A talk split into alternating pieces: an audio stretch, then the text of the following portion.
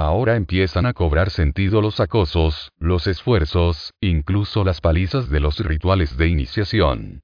El miembro de la tribu Tonga observaba, con lágrimas en los ojos, a su hijo de 10 años temblar durante una noche en el frío suelo del patio de los misterios, mientras el estudiante de segundo año de la universidad puntuaba su infierno en la noche remando de su fraternidad hermano pequeño con estallidos de risa nerviosa. Estos no son actos de sadismo. Son actos de supervivencia grupal funcionan, por extraño que parezca, para estimular a los futuros miembros de la sociedad a encontrar al grupo más atractivo y valioso. Mientras se dé el caso de que a la gente le guste y crea en lo que ha luchado por conseguir, estos grupos continuarán organizando ritos de iniciación laboriosos y problemáticos. La lealtad y la dedicación de los que surjan aumentará en gran medida las posibilidades de cohesión y supervivencia del grupo. De hecho, un estudio de 54 culturas tribales encontró que aquellas con las ceremonias de iniciación más dramáticas y rigurosas eran las que tenían la mayor solidaridad global 16 dada la demostración de Aronson y Mills de que la severidad de una ceremonia de iniciación aumenta significativamente el compromiso del recién llegado con el grupo. No es de extrañar que los grupos se opongan a todos los intentos de eliminar este vínculo crucial con su fuerza futura. Los grupos y organizaciones militares no están exentos de estos mismos procesos. Las agonías de las iniciaciones en el campo de entrenamiento a las Fuerzas Armadas son legendarias.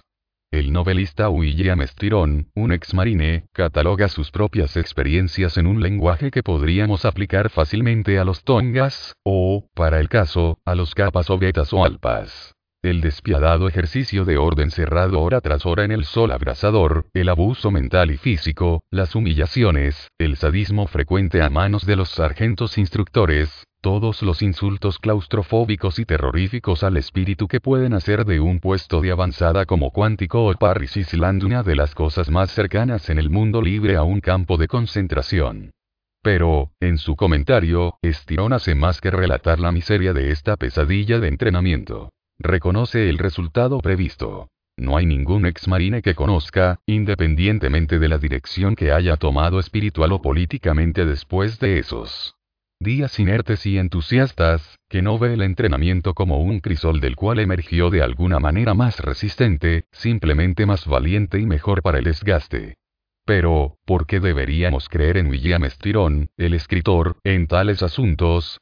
Después de todo, para los narradores profesionales, la línea entre la verdad y la ficción a menudo es borrosa. De hecho, ¿por qué deberíamos creerle cuando alega que el carácter infernal de su entrenamiento militar no solo fue exitoso, sino que tenía la intención específica de crear los niveles deseados de orgullo y camaradería entre quienes lo soportaron y sobrevivieron? Al menos una razón para aceptar su evaluación proviene de la realidad no ficticia. El caso del cadete de West Point Johnny Edwards, quien fue expulsado de la Academia Militar de los Estados Unidos en 1988 por cargos relacionados con las novatadas autorizadas que todos los cadetes de primer año experimentan a manos de estudiantes de último año. Para garantizar que los recién llegados puedan soportar los rigores del entrenamiento de West Point, no era que el señor Edwards, que se ubicaba académicamente entre los primeros de su clase de 1100 miembros, no hubiera podido soportar el ritual cuando fue sometido a él. Tampoco fue expulsado por haber sido aberrantemente cruel en su trato con los cadetes más jóvenes. Su delito fue no exponer a los recién llegados a lo que él consideraba un trato absurdo y deshumanizador. Una vez más, entonces, parece que, para los grupos preocupados por crear un sentido duradero de solidaridad y distinción, la dificultad de las actividades de iniciación exigentes proporciona una ventaja valiosa a la que no se rendirán fácilmente, ni a miembros aspirantes que no estén dispuestos a aceptar la dureza. O para regalarlo. La elección interior, el examen de actividades tan diversas como las prácticas de adoctrinamiento de los comunistas chinos y los rituales de iniciación de las fraternidades universitarias ha proporcionado información valiosa sobre el compromiso. Parece que los compromisos son más efectivos para cambiar la imagen de sí misma y el comportamiento futuro de una persona cuando son activos, públicos y se esfuerzan. Pero hay otra propiedad del compromiso efectivo que es más importante que las otras tres juntas.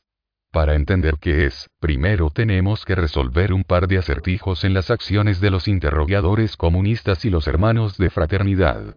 El primer enigma proviene de la negativa de los capítulos de la fraternidad a permitir que las actividades de servicio público formen parte de sus ceremonias de iniciación. Recuerde que una encuesta mostró que los proyectos comunitarios, aunque frecuentes, casi siempre estaban separados del programa de incorporación de miembros. ¿Pero por qué?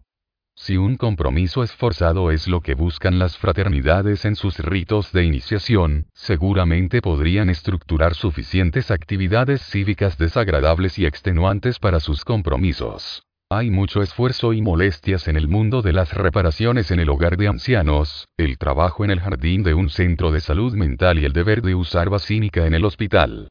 Además, este tipo de esfuerzos con espíritu comunitario contribuirían mucho a mejorar la imagen del público y de los medios de comunicación altamente desfavorable de los ritos de la Semana del Infierno de la Fraternidad. Una encuesta mostró que por cada artículo periodístico positivo sobre la Semana del Infierno, había cinco artículos negativos. Aunque solo sea por razones de relaciones públicas, las fraternidades deberían querer incorporar esfuerzos de servicio comunitario en sus prácticas de iniciación. Pero no lo hacen. Para examinar el segundo acertijo, debemos volver a los campos de prisioneros chinos de Corea y los concursos de ensayos políticos habituales que se celebran para los cautivos estadounidenses. Los chinos querían que la mayor cantidad posible de estadounidenses participaran en estos concursos para que, en el proceso, pudieran escribir cosas favorables a la visión comunista. Sin embargo, si la idea era atraer a un gran número de participantes, ¿por qué los premios eran tan pequeños? Unos cuantos cigarrillos extra o un poco de fruta fresca a menudo era todo lo que podía esperar un ganador del concurso. En el escenario, incluso estos premios eran valiosos, pero aún así había recompensas mucho mayores, ropa abrigada, privilegios especiales de correo, mayor libertad de movimiento en el campamento, que los chinos podrían haber utilizado para aumentar el número de escritores de ensayos.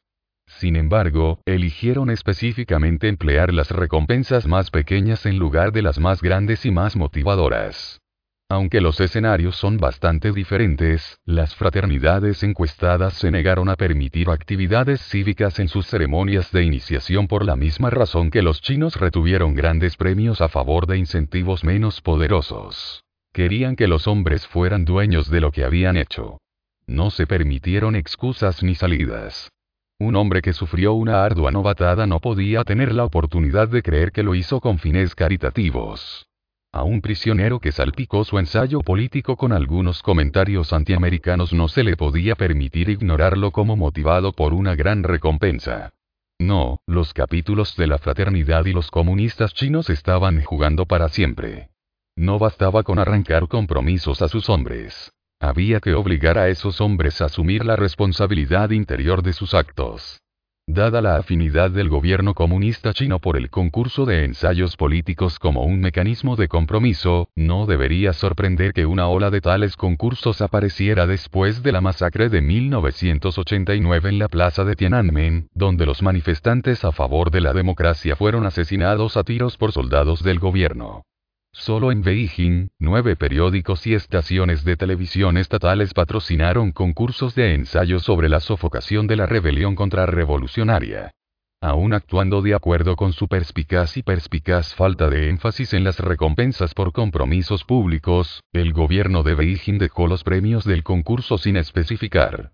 Los científicos sociales han determinado que aceptamos la responsabilidad interna de un comportamiento cuando pensamos que hemos elegido realizarlo en ausencia de fuertes presiones externas. Una gran recompensa es una de esas presiones externas. Puede hacer que realicemos una determinada acción, pero no nos hará aceptar la responsabilidad interna del acto. En consecuencia, no nos sentiremos comprometidos con él. Lo mismo ocurre con una fuerte amenaza puede motivar el cumplimiento inmediato, pero es poco probable que produzca un compromiso a largo plazo. Todo esto tiene importantes implicaciones para la crianza de los hijos. Sugiere que nunca debemos sobornar o amenazar en gran medida a nuestros hijos para que hagan las cosas en las que realmente queremos que crean. Esas presiones probablemente producirán un cumplimiento temporal de nuestros deseos. Sin embargo, si queremos algo más que eso, si queremos que los niños crean en la corrección de lo que han hecho, si queremos que continúen realizando el comportamiento deseado cuando no estamos presentes para aplicar esas presiones externas, entonces de alguna manera debemos hacer los arreglos necesarios para que acepten la responsabilidad interna de las acciones que queremos que tomen. Un experimento de Jonathan Friedman nos da algunas pistas sobre qué hacer y qué no hacer al respecto. Fredman quería ver si podía evitar que los niños de segundo a cuarto grado jugaran con un juguete fascinante, solo porque había dicho que estaba mal hacerlo unas seis semanas antes. Cualquiera que esté familiarizado con niños de 7 a 9 años debe darse cuenta de la enormidad de la tarea. Pero Fredman tenía un plan. Si primero lograba que los niños se convencieran de que estaba mal jugar con el juguete prohibido, tal vez esa creencia les impediría jugar con él a partir de entonces. Lo difícil fue hacerles creer a los niños que estaba mal divertirse con el juguete, un robot extremadamente caro controlado por baterías. Fredman sabía que sería bastante fácil que un chico obedeciera temporalmente. Todo lo que tenía que hacer era amenazar al niño con graves consecuencias si lo atrapaban jugando con el juguete. Mientras estuviera cerca para repartir un duro castigo, Fredman pensó que pocos chicos se arriesgarían a operar el robot. Él estaba en lo correcto. Después de mostrarle a un niño una serie de cinco juguetes y advertirle, está mal jugar con el robot. Si juegas con el robot, me enojaré mucho y tendré que hacer algo al respecto. Fredman salió de la habitación durante unos minutos. Durante ese tiempo, el niño fue observado en secreto a través de un espejo unidireccional. Fredman probó este procedimiento de amenaza con 22 chicos diferentes, y 21 de ellos nunca tocaron al robot mientras él no estaba. Entonces, una fuerte amenaza tuvo éxito mientras los niños pensaban que podrían ser atrapados y castigados. Pero Fredman ya lo había adivinado. Estaba realmente interesado en la efectividad de la amenaza para guiar el comportamiento de los chicos más adelante, cuando él ya no estuviera. Para averiguar qué pasaría entonces, envió a una joven de regreso a la escuela de varones unas seis semanas después de haber estado allí. Sacó a los niños de la clase 1 a la vez para participar en un experimento. Sin mencionar ninguna conexión con Fredman, acompañó a cada niño de regreso a la habitación con los cinco juguetes y le hizo una prueba de dibujo. Mientras calificaba la prueba, le dijo al niño que podía jugar con cualquier juguete de la habitación. Por supuesto, casi todos los niños jugaron con un juguete. El resultado interesante fue que, de los niños que jugaban con un juguete, el 77% eligió jugar con el robot que les había sido prohibido anteriormente. La severa amenaza de Fredman, que había tenido tanto éxito seis semanas antes, fue casi totalmente infructuosa cuando ya no pudo respaldarla con un castigo. Pero Fredman aún no había terminado. Cambió ligeramente su procedimiento con una segunda muestra de niños. A estos niños también se les mostró inicialmente la variedad de cinco juguetes de Fredman y se les advirtió que no jugaran con el robot mientras él estaba brevemente fuera de la habitación porque está mal jugar con el robot. Pero esta vez, Fredman no representó una fuerte amenaza para asustar a un niño para que obedeciera. Simplemente salió de la habitación y observó a través del espejo unidireccional para ver si su instrucción de no jugar con el juguete prohibido era suficiente. Era. Al igual que con la otra muestra, solo uno de los 22 niños tocó el robot durante el breve tiempo que Fredman estuvo fuera. La diferencia real entre las dos muestras de niños se produjo seis semanas después, cuando tuvieron la oportunidad de jugar con los juguetes mientras Fredman ya no estaba. Algo asombroso sucedió con los niños a los que anteriormente no se les había dado ninguna amenaza fuerte para jugar con el robot. Cuando se les dio la libertad de jugar con cualquier juguete que quisieran, la mayoría evitó al robot, a pesar de que era, con mucho, el más atractivo de los cinco. Juguetes disponibles, los otros eran un submarino de plástico barato, un guante de béisbol para niños sin pelota, un rifle de juguete descargado y un tractor de juguete. Cuando estos niños jugaron con uno de los cinco juguetes, solo el 33% eligió el robot. Algo dramático les había sucedido a ambos grupos de chicos. Para el primer grupo, fue la severa amenaza que escucharon de Fredman para respaldar su afirmación de que jugar con el robot estaba mal. Al principio había sido bastante efectivo cuando Friedman podía atraparlos en caso de que violaran su regla. Más tarde, sin embargo, cuando ya no estuvo presente para observar el comportamiento de los niños, su amenaza fue impotente y, en consecuencia, su regla fue ignorada. Parece claro que la amenaza no les había enseñado a los niños que operar el robot estaba mal, solo que no era prudente hacerlo cuando existía la posibilidad de un castigo. Para los otros chicos, el evento dramático había venido de adentro, no de afuera. Fredman también les había dicho que jugar con el robot estaba mal, pero no había añadido ninguna amenaza de castigo si lo desobedecían. Hubo dos resultados importantes. Primero, la instrucción de Fredman por sí sola fue suficiente para evitar que los niños operaran el robot mientras él estaba brevemente fuera de la habitación. En segundo lugar, los niños asumieron la responsabilidad personal de su decisión de mantenerse alejados del robot durante ese tiempo. Decidieron que no habían jugado con él porque no querían. Después de todo, no había fuertes castigos asociados con el juguete para explicar su comportamiento de otra manera. Por lo tanto, semanas después, cuando Fredman no estaba por ningún lado, todavía ignoraban al robot porque habían cambiado por dentro para creer que no querían jugar con él 17. Los adultos que enfrentan la experiencia de criar a sus hijos pueden seguir el ejemplo del estudio de Fredman. Supongamos que una pareja quiere convencer a su hija de que mentir está mal. Una amenaza fuerte y clara, es malo mentir, cariño. Así que si te atrapo, te cortaré la lengua, bien podría ser efectiva cuando los padres están presentes o cuando la niña cree que la pueden descubrir.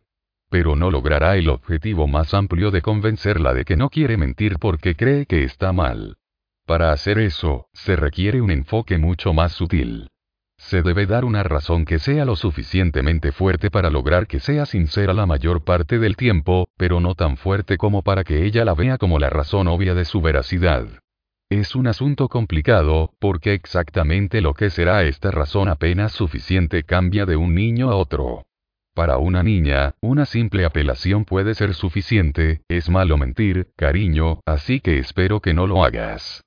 Para otro niño, puede ser necesario agregar una razón algo más fuerte, porque si lo haces, me decepcionaré. Para un tercer hijo, es posible que también se requiera una forma leve de advertencia, y probablemente tendré que hacer algo que no quiero hacer. Los padres sabios sabrán qué tipo de razón funcionará en sus propios hijos. Lo importante es utilizar una razón que inicialmente produzca la conducta deseada y, al mismo tiempo, permita que el niño asuma la responsabilidad personal de esa conducta. Por tanto, cuanto menos presión exterior detectable contenga tal motivo, mejor. Seleccionar la razón correcta no es una tarea fácil para los padres. Pero el esfuerzo debería dar sus frutos. Es probable que signifique la diferencia entre el cumplimiento de corta duración y el compromiso a largo plazo. Por un par de razones de las que ya hemos hablado, a los profesionales del cumplimiento les encantan los compromisos que producen cambios internos. Primero, ese cambio no es solo específico de la situación en la que ocurrió por primera vez. También cubre una amplia gama de situaciones relacionadas. En segundo lugar, los efectos del cambio son duraderos. Entonces, una vez que un hombre ha sido inducido a tomar medidas que cambien su imagen de sí mismo en la de, digamos, un ciudadano con espíritu público, es probable que tenga espíritu público en una variedad de otras circunstancias en las que su cumplimiento también puede verse afectado deseado, y es probable que continúe con su comportamiento de espíritu público mientras se mantenga su nueva imagen de sí mismo. Hay otro atractivo más en los compromisos que conducen a un cambio interior. Les hacen crecer sus propias piernas. No es necesario que el profesional de cumplimiento realice un esfuerzo costoso y continuo para reforzar el cambio. La presión por la coherencia se encargará de todo eso. Después de que nuestro amigo llegue a verse a sí mismo como un ciudadano de espíritu público, automáticamente comenzará a ver las cosas de manera diferente. Se convencerá a sí mismo de que es la forma correcta de ser. Comenzará a prestar atención a hechos que no había notado antes sobre el valor del servicio comunitario. Se pondrá a disposición para escuchar argumentos que no había escuchado antes de favorecer la acción cívica. Y encontrará tales argumentos más persuasivos que antes. En general, debido a la necesidad de ser coherente dentro de su sistema de creencias, se asegurará de que su decisión de emprender una acción de espíritu público fue la correcta. Lo importante de este proceso de generar razones adicionales para justificar el compromiso es que las razones son nuevas. Por lo tanto, incluso si se quitara la razón original del comportamiento cívico, estas razones recién descubiertas podrían ser suficientes por sí mismas para respaldar su percepción de que se había comportado correctamente. La ventaja para un profesional de cumplimiento sin escrúpulos es tremenda. Debido a que construimos nuevos puntales para respaldar las opciones a las que nos hemos comprometido, un individuo explotador puede ofrecernos un incentivo para tomar esa decisión y, una vez que se ha tomado la decisión, puede eliminar ese incentivo, sabiendo que nuestra decisión probablemente se basará en su propia decisión. Propias piernas recién creadas. Con frecuencia, los concesionarios de automóviles nuevos intentan beneficiarse de este proceso mediante un truco que llaman lanzar una bola baja. Encontré la táctica por primera vez mientras me hacía pasar por un aprendiz de ventas en un concesionario Chevrolet local. Después de una semana de instrucción básica, se me permitió ver actuar a los vendedores habituales. Una práctica que me llamó la atención de inmediato fue el lowball. Para ciertos clientes, se ofrece un precio muy bueno por un automóvil, quizás hasta 400 dólares por debajo de los precios de la competencia. El buen trato, sin embargo, no es genuino. El comerciante nunca tiene la intención de que se realice. Su único propósito es hacer que un cliente potencial decida comprar uno de los autos del concesionario. Una vez que se toma la decisión, una serie de actividades desarrollan el sentido de compromiso personal del cliente con el automóvil. Se completa una serie de formularios de compra, se arreglan términos de financiamiento extensos, a veces se alienta al cliente a conducir el automóvil durante un día antes de firmar el contrato para que pueda sentirlo y mostrarlo en el vecindario y en el trabajo. Durante este tiempo, el distribuidor sabe que los clientes desarrollan automáticamente una serie de nuevas razones para respaldar la elección que han hecho. Entonces pasa algo. De vez en cuando se descubre un error en los cálculos. Tal vez el vendedor se olvidó de agregar el costo del aire acondicionado, y si el comprador aún necesita aire acondicionado, se deben agregar 400 dólares al precio. Para evitar que el cliente sospeche de estafa, algunos concesionarios dejan que el banco que maneja el financiamiento encuentre el error.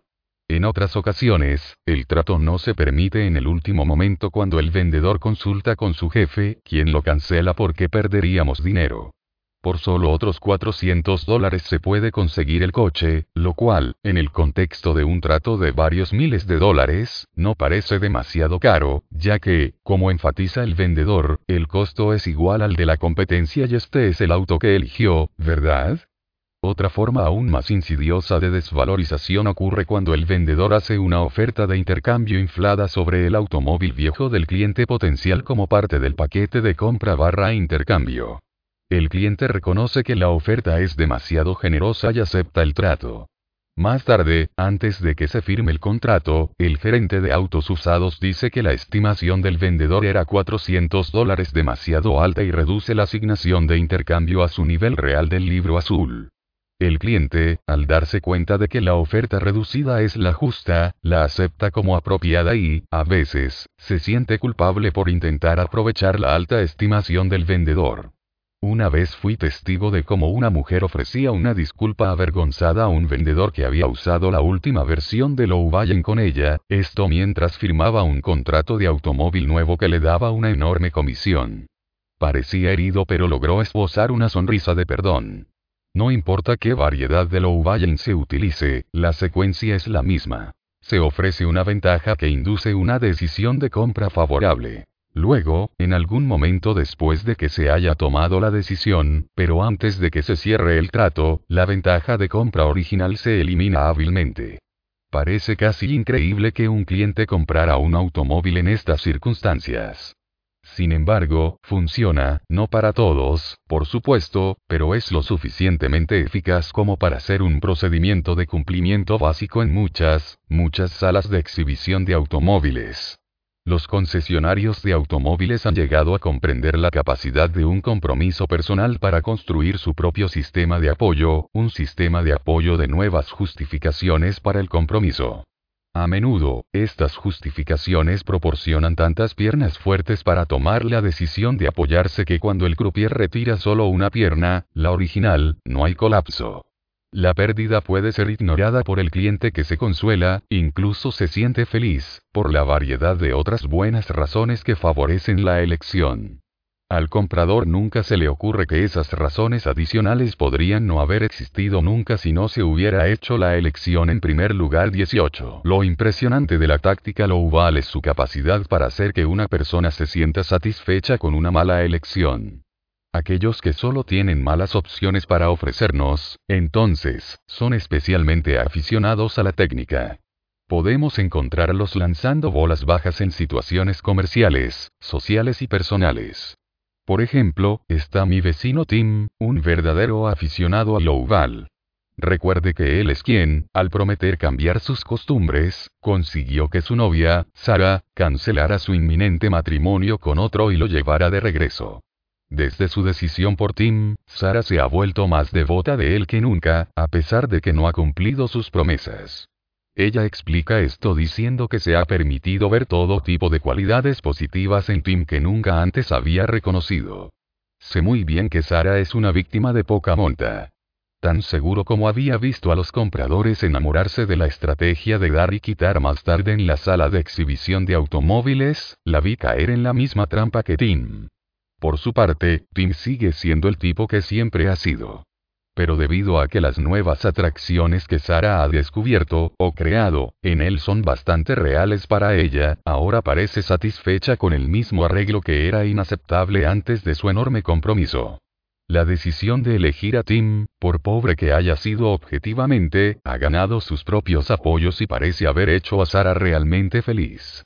Nunca le he mencionado a Sara lo que sé sobre el Louval. La razón de mi silencio no es que crea que está mejor en la oscuridad sobre el tema. Como principio rector general, más información siempre es mejor que menos información.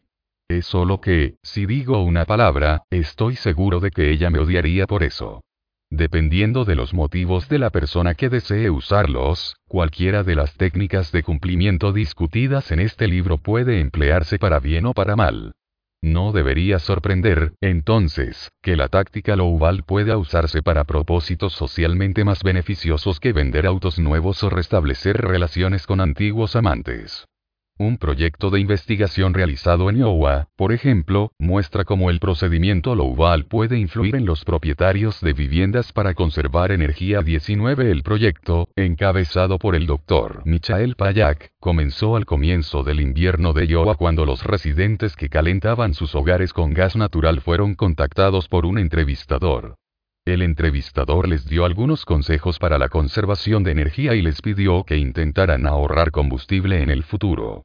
Aunque todos acordaron intentarlo, cuando los investigadores examinaron los registros de servicios públicos de estas familias después de un mes y nuevamente al final del invierno, quedó claro que no se habían producido ahorros reales.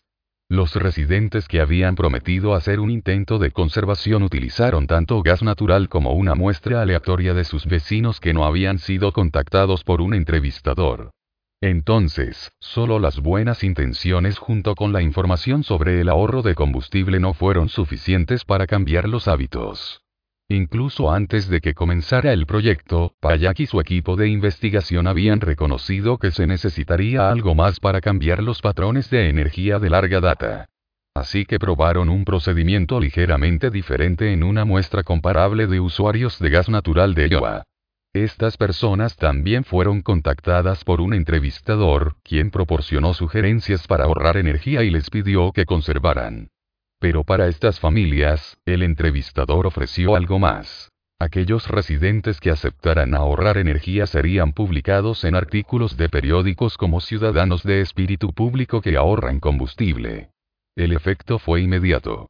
Un mes después, cuando las empresas de servicios públicos revisaron sus medidores, los propietarios de esta muestra habían ahorrado un promedio de 422 pies cúbicos de gas natural cada uno. La oportunidad de tener sus nombres en el periódico había motivado a estos residentes a realizar importantes esfuerzos de conservación durante un periodo de un mes. Luego se quitó la alfombra. Los investigadores extrajeron la razón que inicialmente había provocado que estas personas ahorraran combustible.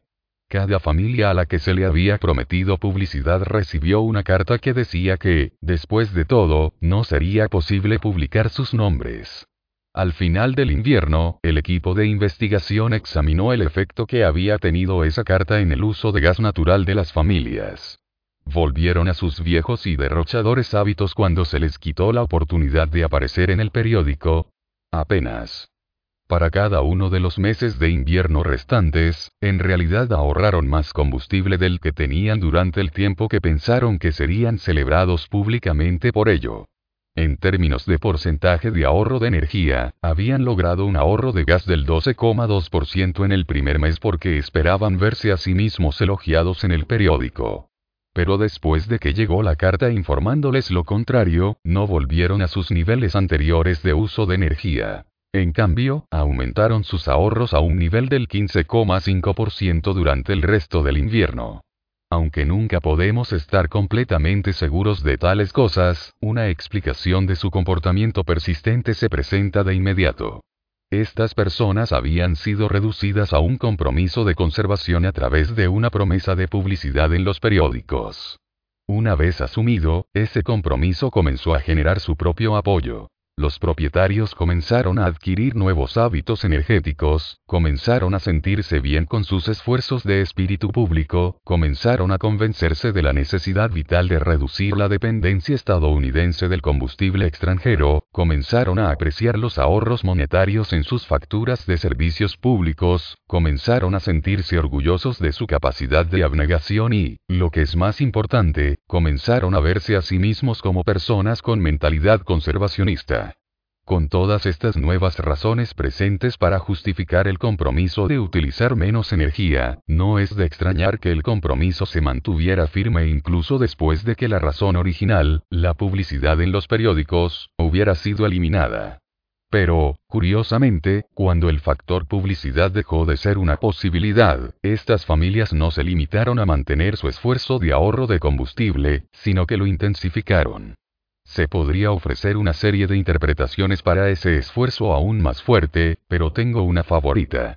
En cierto modo, la oportunidad de recibir publicidad en los periódicos había impedido que los propietarios asumieran plenamente su compromiso con la conservación.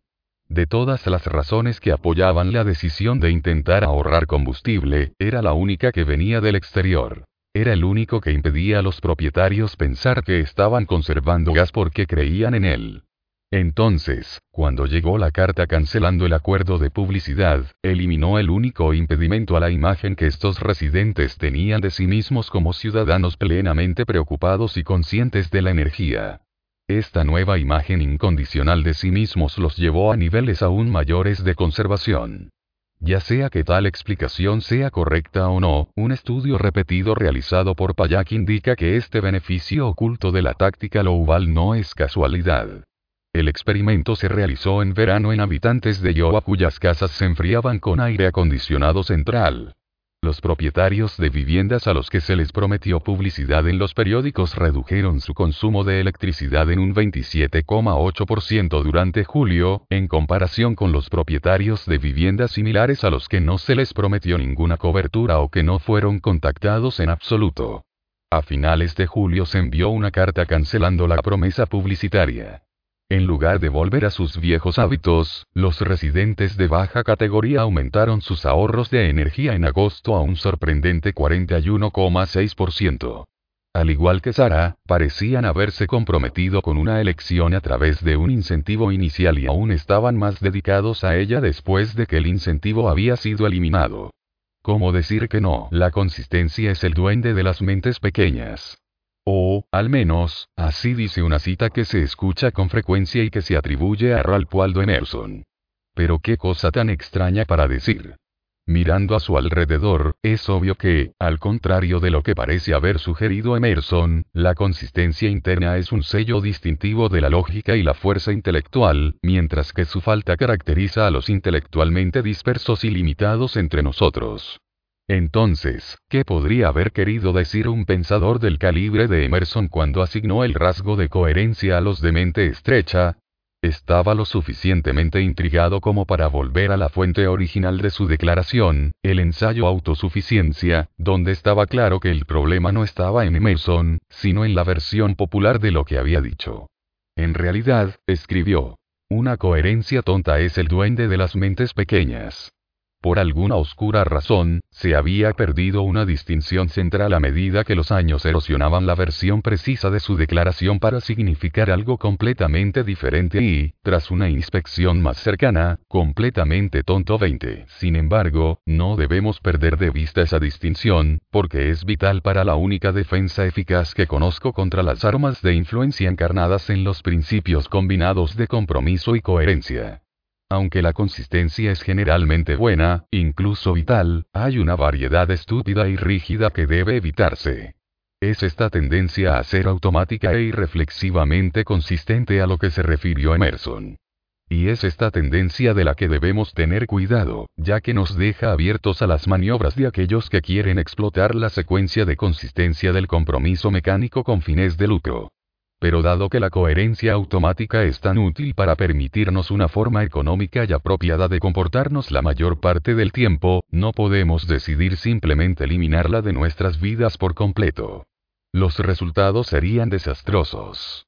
Si, en lugar de seguir de acuerdo con nuestras decisiones y acciones anteriores, nos detuviéramos a pensar en los méritos de cada nueva acción antes de realizarla, nunca tendríamos tiempo para lograr nada significativo. Incluso necesitamos esa peligrosa marca de consistencia mecánica. La única forma de salir del dilema es saber cuándo es probable que esa coherencia conduzca a una mala elección.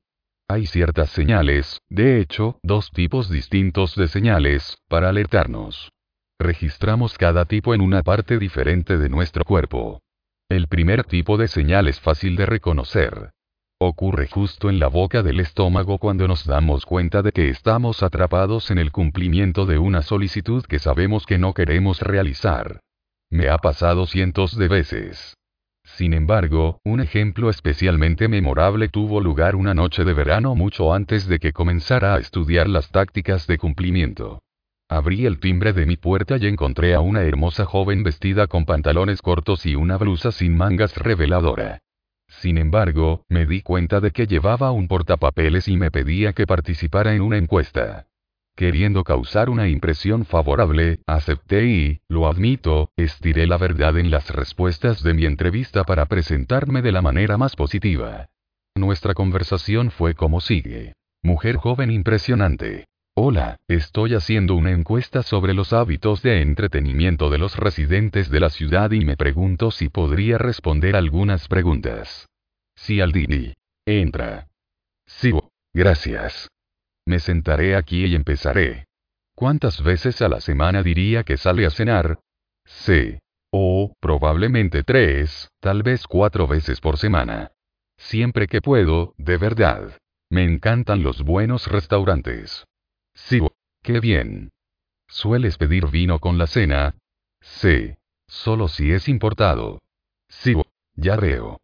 ¿Y las películas? ¿Vas mucho al cine? Sí. El cine. No puedo tener suficiente de buenas películas. Me gusta especialmente el tipo sofisticado con las palabras en la parte inferior de la pantalla. ¿Qué hay de ti? ¿Te gusta ver películas? Sí. Uh, sí, lo hago. Pero volvamos a la entrevista. ¿Vas a muchos conciertos? Sí. Definitivamente. Sobre todo el material sinfónico, por supuesto. Pero también disfruto de un grupo pop de calidad. Sigo escribiendo rápidamente. Genial. Solo una pregunta más. ¿Qué hay de las actuaciones en gira de compañías teatrales o de ballet? ¿Los ves cuando están en la ciudad? Sí. Ah, el ballet, el movimiento, la gracia, la forma, me encanta. Márcame por amar el ballet. Véalo cada vez que tengo la oportunidad. Sigo. Bien. Permítame volver a revisar mis cifras aquí por un momento, señor Cialdini. Sí. En realidad, es el doctor Cialdini. Pero eso suena tan formal. ¿Por qué no me llamas Bot? Sí, está bien, Bot. De la información que ya me ha dado, me complace decir que podría ahorrar hasta 1.200 dólares al año uniéndose a Club América. Una pequeña cuota de membresía le da derecho a descuentos en la mayoría de las actividades que ha mencionado.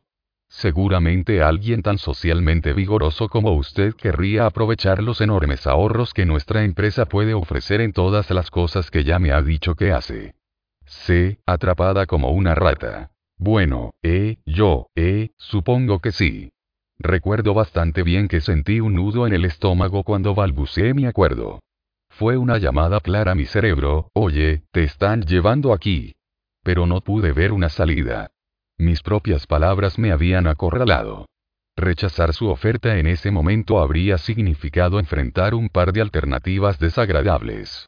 Si intentaba dar marcha atrás protestando que en realidad no era el hombre de la ciudad que había afirmado ser durante la entrevista, saldría de una mentiroso. Pero tratar de negarme sin esa protesta me haría quedar como un tonto por no querer ahorrar 1.200 dólares. Así que compré el paquete de entretenimiento, aunque sabía que me habían configurado para que la necesidad de ser coherente con lo que ya había dicho me atrapara. Pero no más. Escucho a mi estómago estos días. Y he descubierto una manera de manejar a las personas que intentan usar el principio de coherencia conmigo. Solo les digo exactamente lo que están haciendo. Funciona de maravilla. La mayoría de las veces, no me entienden. Simplemente se confunden lo suficiente como para querer dejarme en paz. Creo que sospechan locura en cualquiera que responda a sus solicitudes explicando lo que Ralph Waldo Emerson quiso decir al distinguir entre coherencia y coherencia tonta. Por lo general, ya han comenzado a alejarse cuando mencioné los duendes de la mente y se fueron mucho antes de que describiera el clic, el carácter zumbante del compromiso y la coherencia.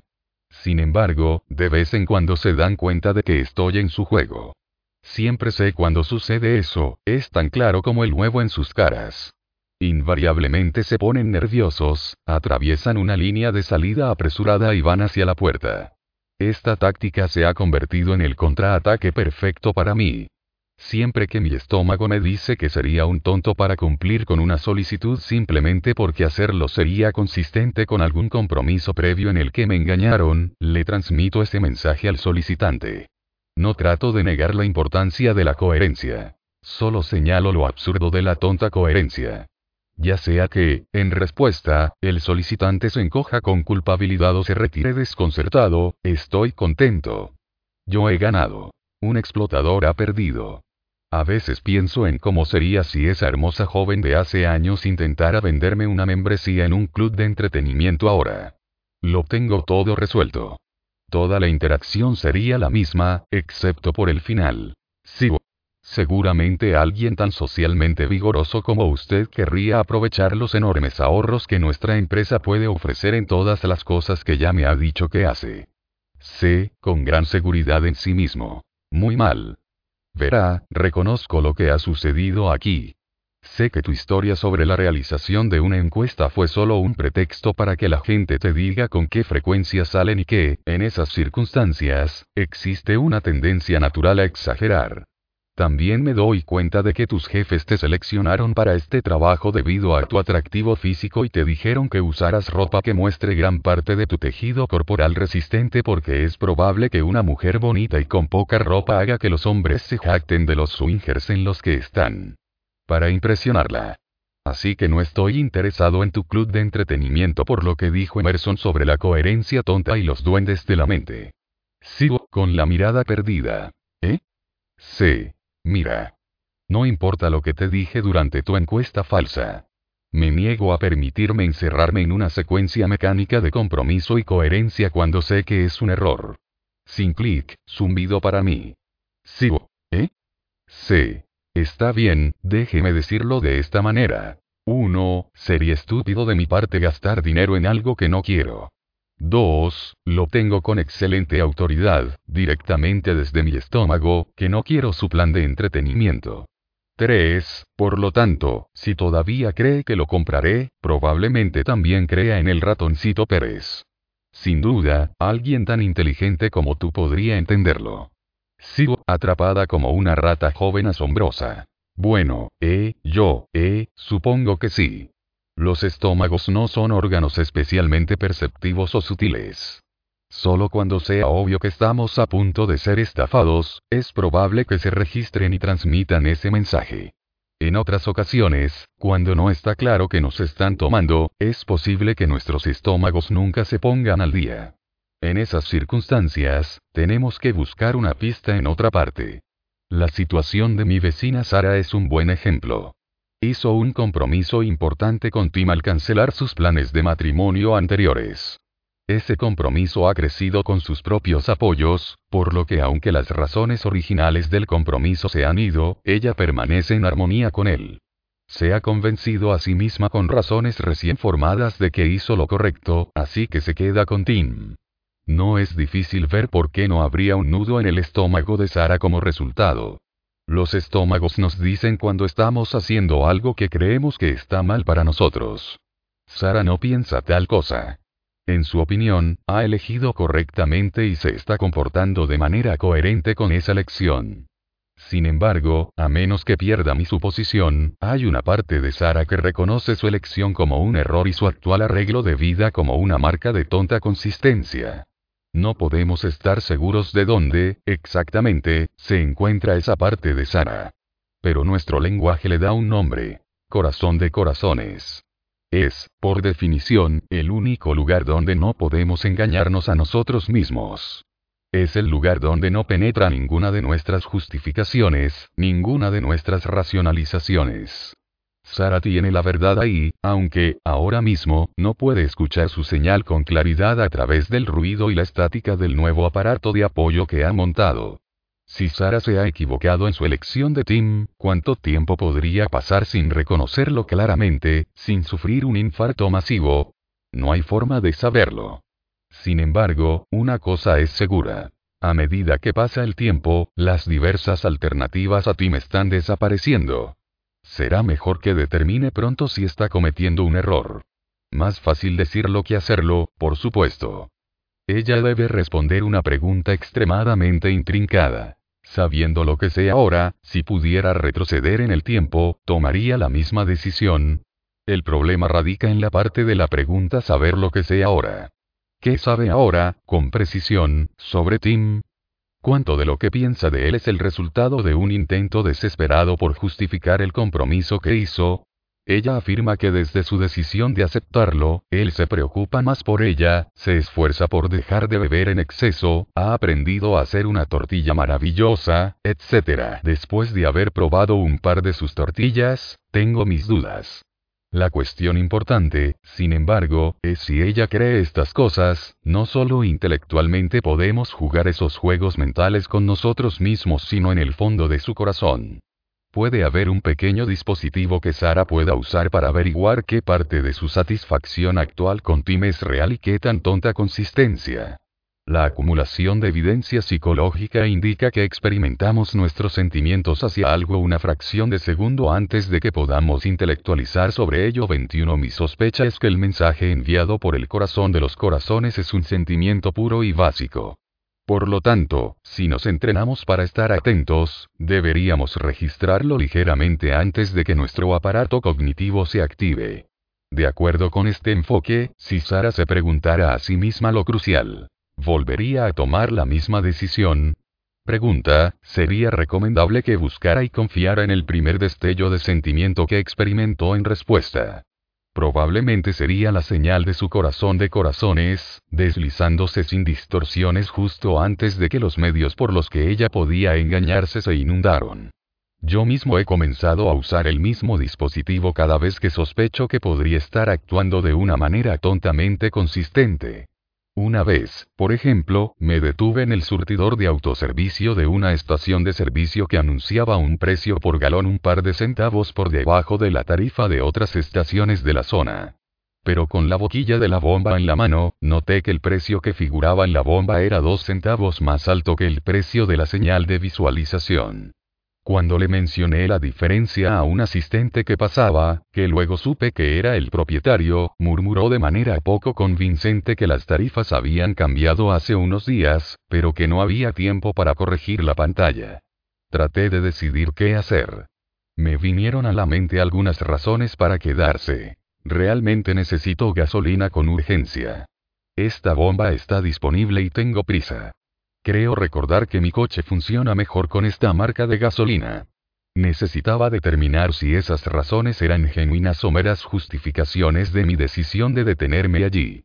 Así que me hice la pregunta crucial. Sabiendo lo que sé sobre el precio real de esta gasolina, si pudiera retroceder en el tiempo, ¿volvería a tomar la misma decisión? Concentrándome en el primer estallido de impresión que sentí, la respuesta fue clara y sin reservas habría pasado por delante. Ni siquiera habría disminuido la velocidad. Entonces supe que sin la ventaja de precio, esas otras razones no me habrían llevado allí. Ellos no habían tomado la decisión. La decisión los había creado. Sin embargo, resuelto, había otra decisión que afrontar.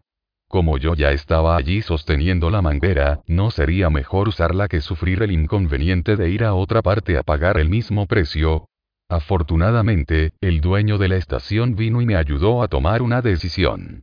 Me preguntó por qué no estaba bombeando gasolina. Le dije que no me gustaba la discrepancia de precios y él dijo con un gruñido. Escucha, nadie me va a decir cómo manejar mi negocio. Si crees que te estoy engañando, deja esa manguera ahora mismo y sal de mi propiedad lo más rápido que puedas, amigo. Ya seguro de que era un tramposo, me alegré de actuar de forma coherente con mis creencias y sus deseos. Dejé caer la manguera en el lugar, y la pasé por encima de camino a la salida más cercana. A veces, la coherencia puede ser algo maravillosamente gratificante.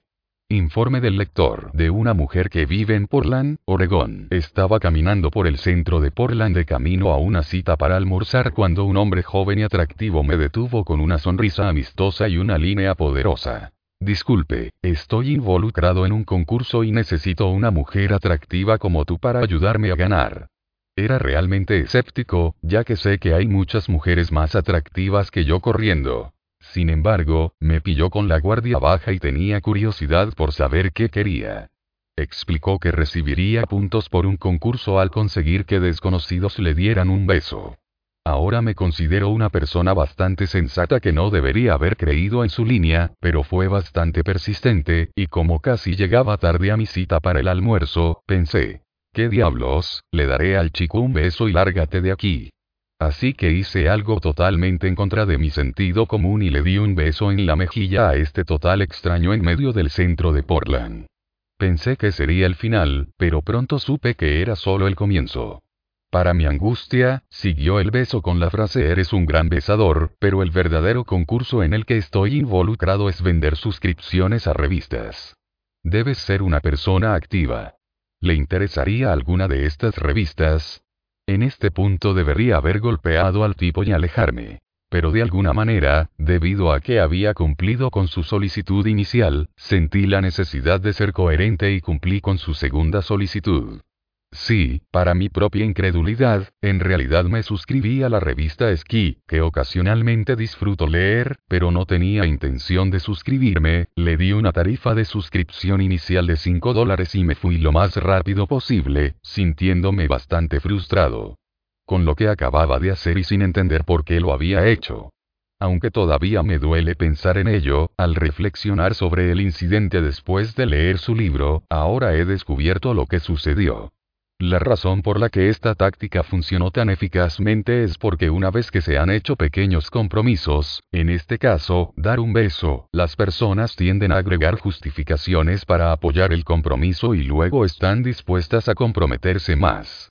En esta situación, justifiqué el cumplimiento de la segunda solicitud porque era consistente con mi acción inicial.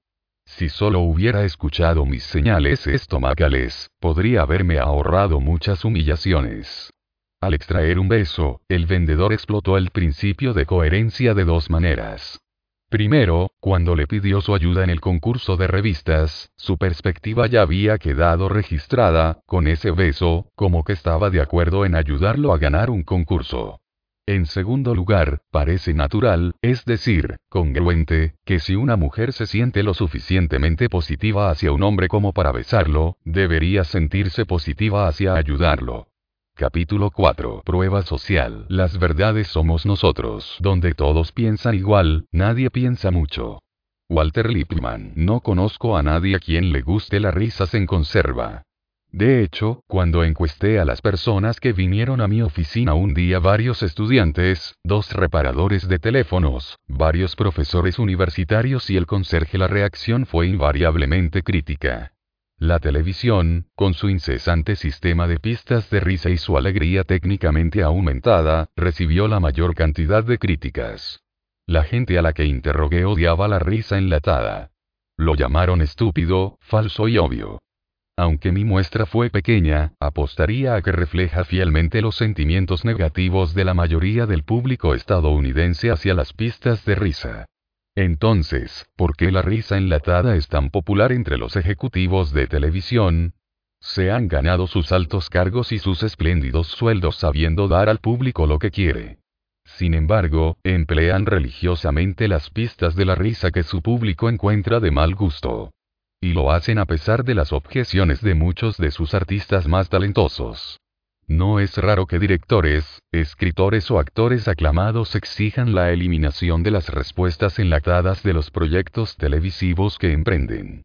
Estas demandas solo a veces tienen éxito, y cuando lo son, no es sin una batalla. ¿Qué podría tener la risa enlatada que resulta tan atractiva para los ejecutivos de televisión? Porque estos empresarios astutos y probados defenderían una práctica que sus posibles observadores encuentran desagradable y sus talentos más creativos encuentran personalmente insultante? La respuesta es simple e intrigante a la vez. ¿Saben lo que dice la investigación? Los experimentos han descubierto que el uso de la alegría enlatada hace que la audiencia se ría por más tiempo y con más frecuencia cuando se presenta material humorístico y califica el material como más divertido. Además, alguna evidencia indica que la risa enlatada es más efectiva para los chistes malos. 1. A la luz de estos datos, las acciones de los ejecutivos de televisión tienen perfecto sentido. La introducción de pistas de risa en su programación de cómics aumentará las respuestas humorísticas y apreciativas de la audiencia, incluso y especialmente cuando el material es de mala calidad. Es de extrañar, entonces, que la televisión, saturada como está de ingenuos intentos de comedia de situaciones, esté saturada de risas enlatadas. Esos ejecutivos saben exactamente lo que están haciendo. Pero una vez resuelto el misterio del uso generalizado de las pistas de la risa, nos queda una pregunta más desconcertante. ¿Por qué la risa enlatada nos afecta de la manera en que lo hace? Ya no son los ejecutivos de televisión los que parecen peculiares actúan de forma lógica y en su propio interés. En cambio, es el comportamiento de la audiencia, de usted y de mí, lo que parece extraño. ¿Por qué deberíamos reírnos más del material de comedia que flota en un mar de alegría fabricada mecánicamente? ¿Y por qué deberíamos pensar que los restos del cómic son más divertidos? Los ejecutivos no nos están engañando realmente. Cualquiera puede reconocer la risa doblada.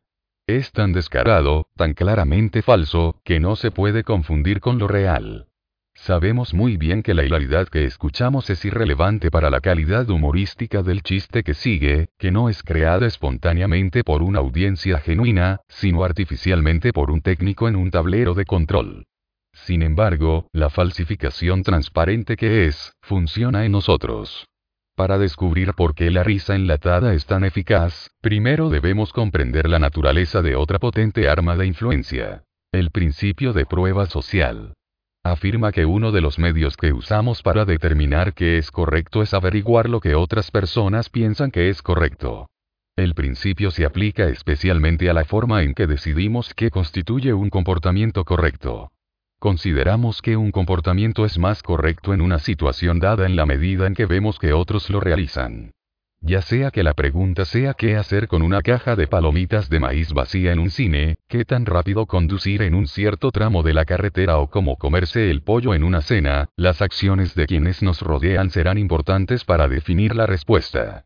La tendencia a ver una acción como más apropiada cuando otros la están haciendo normalmente funciona bastante bien. Como regla general, cometeremos menos errores si actuamos de acuerdo con la evidencia social que en contra de ella. Por lo general, cuando mucha gente está haciendo algo, es lo correcto. Esta característica del principio de pruebas sociales a la vez su mayor fortaleza y su mayor debilidad. Al igual que las otras armas de influencia, proporciona un atajo conveniente para determinar cómo comportarse pero, al mismo tiempo, hace que quien usa el atajo sea vulnerable a los ataques de los especuladores que acechan en su camino. En el caso de la risa enlatada, el problema surge cuando comenzamos a responder a la prueba social de una manera tan insensata y reflexiva que podemos ser engañados por pruebas parciales o falsas. Nuestra locura no es que usemos la risa de los demás para ayudar a decidir qué es gracioso y cuándo es apropiado la alegría. Eso está de acuerdo con el principio bien fundado de la prueba social. La locura es que lo hacemos en respuesta a una risa claramente fraudulenta. De alguna manera, una característica incorpórea del humor, un sonido, funciona como la esencia del humor. El ejemplo del capítulo 1 del pavo y el turón es instructivo aquí. Recuerda que debido a que el pic-pic particular de los polluelos de pavo se asocia normalmente con los pavos recién nacidos, sus madres mostrarán o retendrán el cuidado materno basándose únicamente en ese sonido, y recuerda cómo, en consecuencia, era posible engañar a una pava para que fuera madre de un turón de peluche siempre que la réplica reprodujera el pío pib grabado de un pavo bebé. El sonido de la chica simulada fue suficiente para que la cinta maternal de la hembra empezara a zumbar. La lección del pavo y el turón ilustra incómodamente bien la relación entre el espectador promedio y el ejecutivo de televisión que se ríe. Nos hemos acostumbrado tanto a tomar las reacciones humorísticas de los demás como evidencia de lo que merece la risa que a nosotros también se nos puede hacer responder al sonido y no a la sustancia de lo real. Así como un ruido de pío pipa alejado de la realidad de un polluelo puede estimular a una pava a ser madre, un jaja grabado, alejado de la realidad de una audiencia genuina, puede estimularnos a reír. Los ejecutivos de televisión están explotando nuestra preferencia por los atajos, nuestra tendencia a reaccionar automáticamente sobre la base de pruebas parciales. Saben que sus cintas darán pistas sobre nuestras cintas. Clic, zumbido. Los ejecutivos de televisión no están solos en el uso de pruebas sociales con fines de lucro. Nuestra tendencia a asumir que una acción es más correcta si otros la están haciendo se explota en una variedad de escenarios. Los camareros suelen salar sus frascos de propinas con algunos billetes de dólar al comienzo de la noche para simular las propinas dejadas por clientes anteriores y, por lo tanto, dar la impresión de que dar propinas con dinero plegable es un comportamiento adecuado en el bar. Las iglesias a veces llevan canastas de recolección de sal por la misma razón y con el mismo efecto positivo en las ganancias. Se sabe que los predicadores evangélicos siembran a su audiencia con timbres, que se ensaya para presentarse en un momento específico para dar testimonio y donaciones. Por ejemplo, un equipo de investigación de la Universidad Estatal de Arizona que se infiltró en la organización Billy Graham informó sobre tales preparativos previos antes de una de sus visitas a la cruzada. Para cuando Graham llega a la ciudad y hace su llamado al altar, un ejército de 6.000 espera con instrucciones sobre cuándo salir a distintos intervalos para crear la impresión de una efusión masiva espontánea a dos. A los anunciantes les encanta informarnos cuando un producto es el de crecimiento más rápido o el de mayor venta porque no tienen que convencernos directamente de que el producto es bueno, solo necesitan decir que muchos otros piensan que sí, lo que parece una prueba. Suficiente. Los productores de teletones de caridad dedican cantidades desmesuradas de tiempo a la lista incesante de televidentes que ya han prometido contribuciones. El mensaje que se está comunicando a los holdouts es claro. Miren a todas las personas que han decidido dar. Debe ser lo correcto. En el apogeo de la locura de las discotecas, ciertos propietarios de discotecas fabricaron una marca de prueba social visible de la calidad de sus clubes al crear largas filas de espera afuera cuando había mucho espacio adentro. A los vendedores se les enseña a condimentar sus presentaciones con numerosos relatos de personas que han comprado el producto. El consultor de ventas y motivación Gabet Robert capta muy bien el principio en su consejo a los aprendices de ventas. Dado que el 95% de las personas son imitadores y solo el 5% iniciadores, las personas se convencen más por las acciones de los demás que por cualquier prueba que podamos ofrecer. Los investigadores también han empleado procedimientos basados en el principio de prueba social, a veces con resultados asombrosos. Un psicólogo en particular, Albert Bandura, ha liderado el camino en el desarrollo de tales procedimientos para la eliminación de conductas indeseables. Bandura y sus colegas han demostrado cómo las personas que padecen fobias pueden deshacerse de estos miedos extremos de una manera asombrosamente sencilla. Por ejemplo, en un estudio temprano, los niños en edad de preescolar elegidos porque les aterrorizaban los perros simplemente vieron a un niño pequeño jugando felizmente con un perro durante 20 minutos al día. Esta exposición produjo cambios tan marcados en las reacciones de los niños temerosos que después de solo cuatro días, el 67% de ellos estaba dispuesto a subirse a un corralito con un perro y permanecer allí confinados, acariciándolo y rascándolo mientras todos los demás salían de la habitación. Además, cuando los investigadores probaron los niveles de miedo de los niños nuevamente un mes después, encontraron que la mejora no se había evaporado durante ese tiempo. De hecho, los niños estaban más dispuestos que nunca a interactuar con perros. Se hizo un descubrimiento práctico importante en un segundo estudio de niños que tenían un miedo excepcional a los perros. Para reducir sus miedos, no era necesario proporcionar demostraciones en vivo de otro niño jugando con un perro. Los clips de película tuvieron el mismo efecto. Y el tipo de clips más efectivo fueron los que mostraban no a uno, sino a una variedad de otros niños interactuando con sus perros. Aparentemente, el principio de prueba social funciona mejor cuando la prueba es proporcionada por las acciones de muchas otras personas. La poderosa influencia de los ejemplos filmados para cambiar el comportamiento de los niños puede utilizarse como terapia para diversos problemas. Algunas evidencias sorprendentes están disponibles en la investigación del psicólogo Roberto O'Connor sobre niños en edad preescolar socialmente retraídos. Todos hemos visto niños de este tipo, terriblemente tímidos, parados solos al margen de los juegos y agrupaciones de sus compañeros. A O'Connor le preocupaba que se estuviera formando un patrón de aislamiento a largo plazo, incluso a una edad temprana, que crearía dificultades persistentes en la comodidad social y la adaptación durante la edad adulta. En un intento de revertir el patrón, O'Connor hizo una película que contenía 11 escenas diferentes en un entorno de guardería. Cada escena comenzaba mostrando a un niño solitario diferente observando alguna actividad social en curso y luego uniéndose activamente a la actividad, para el disfrute de todos. O'Connor seleccionó a un grupo de los niños más retraídos de cuatro preescolares y les mostró su película. El impacto fue impresionante. Los aislados inmediatamente comenzaron a interactuar con sus compañeros a un nivel igual al de los niños normales en las escuelas. Aún más sorprendente fue lo que encontró O'Connor cuando regresó para observar seis semanas después.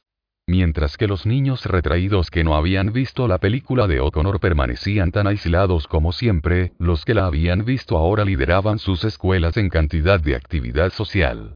Parece que esta película de 23 minutos, vista solo una vez, fue suficiente para revertir un patrón potencial de comportamiento desadaptativo de por vida. Tal es la potencia del principio de prueba social. Cuando se trata de ilustraciones de la fuerza de la prueba social, hay una que es de lejos mi favorita. Varias características explican su atractivo. Ofrece un excelente ejemplo del método de observación participante muy infrautilizado, en el que un científico estudia un proceso al sumergirse en su ocurrencia natural. Proporciona información de interés para grupos tan diversos como historiadores, psicólogos y teólogos. Y, lo que es más importante, muestra cómo la evidencia social puede ser utilizada en nosotros no por otros, sino por nosotros mismos para asegurarnos que lo que preferimos que sea cierto parecerá serlo. La historia es antigua y requiere un examen de datos antiguos, ya que el pasado está salpicado de movimientos religiosos milenarios. Varias sectas y cultos han profetizado que en una u otra fecha llegaría un periodo de redención y gran felicidad para quienes creyeran en las enseñanzas del grupo. En cada caso se ha predicho que el comienzo del tiempo de la salvación estaría marcado por un evento importante e innegable, generalmente el cataclísmico fin del mundo. Por supuesto, estas predicciones han resultado invariablemente falsas. Para gran consternación de los miembros de esos grupos, el final nunca pareció como estaba previsto. Pero inmediatamente después del evidente fracaso de la profecía, la historia registra un patrón enigmático. En lugar de disolverse desilusionados, los cultistas a menudo se fortalecen en sus convicciones. Arriesgándose al ridículo de la población, salen a las calles, afirmando públicamente su dogma y buscando conversos con un fervor que se intensifica, no disminuye, por la clara refutación de una creencia central. Lo mismo sucedió con los montanistas de la Turquía del siglo II, con los anabautistas de la Holanda del siglo XVI, con los sabataístas de la Izmir del siglo XVII, con los milleritas de la América del siglo XIX. Y, pensó un trío de científicos sociales interesados, lo mismo podía ser con un culto apocalíptico con sede en el Chicago actual.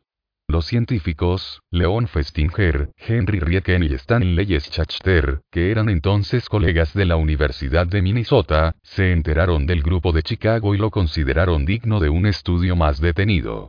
Su decisión de investigar al unirse al grupo, de incógnito, como nuevos creyentes y al colocar observadores pagados adicionales entre sus filas resultó en un relato de primera mano notablemente rico de lo que sucedió antes y después del día de la catástrofe predicha 5. El culto de los creyentes era pequeño, nunca llegó a tener más de 30 miembros.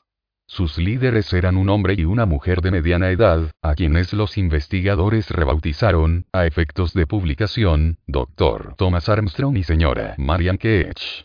El Dr. Armstrong, un médico del personal de un servicio de salud para estudiantes universitarios, tenía un interés de larga data en el misticismo, lo oculto y los platillos voladores. Como tal, se desempeñó como una autoridad respetada en estos temas para el grupo.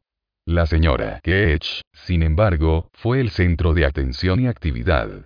A principios de año, había comenzado a recibir mensajes de seres espirituales, a los que llamaba guardianes, ubicados en otros planetas. Fueron estos mensajes, que fluían a través de la mano de Marian que a través del dispositivo de escritura automática, los que iban a formar la mayor parte del sistema de creencias religiosas del culto. Las enseñanzas de los guardianes estaban vagamente ligadas al pensamiento cristiano tradicional. No es de extrañar que uno de los guardianes, Sananda, finalmente se revelara a sí mismo como la encarnación actual de Jesús. Las transmisiones de los guardianes, siempre objeto de mucha discusión e interpretación entre el grupo, cobraron un nuevo significado cuando comenzaron a predecir un gran desastre inminente. Una inundación que comenzaría en el hemisferio occidental y eventualmente engulliría al mundo.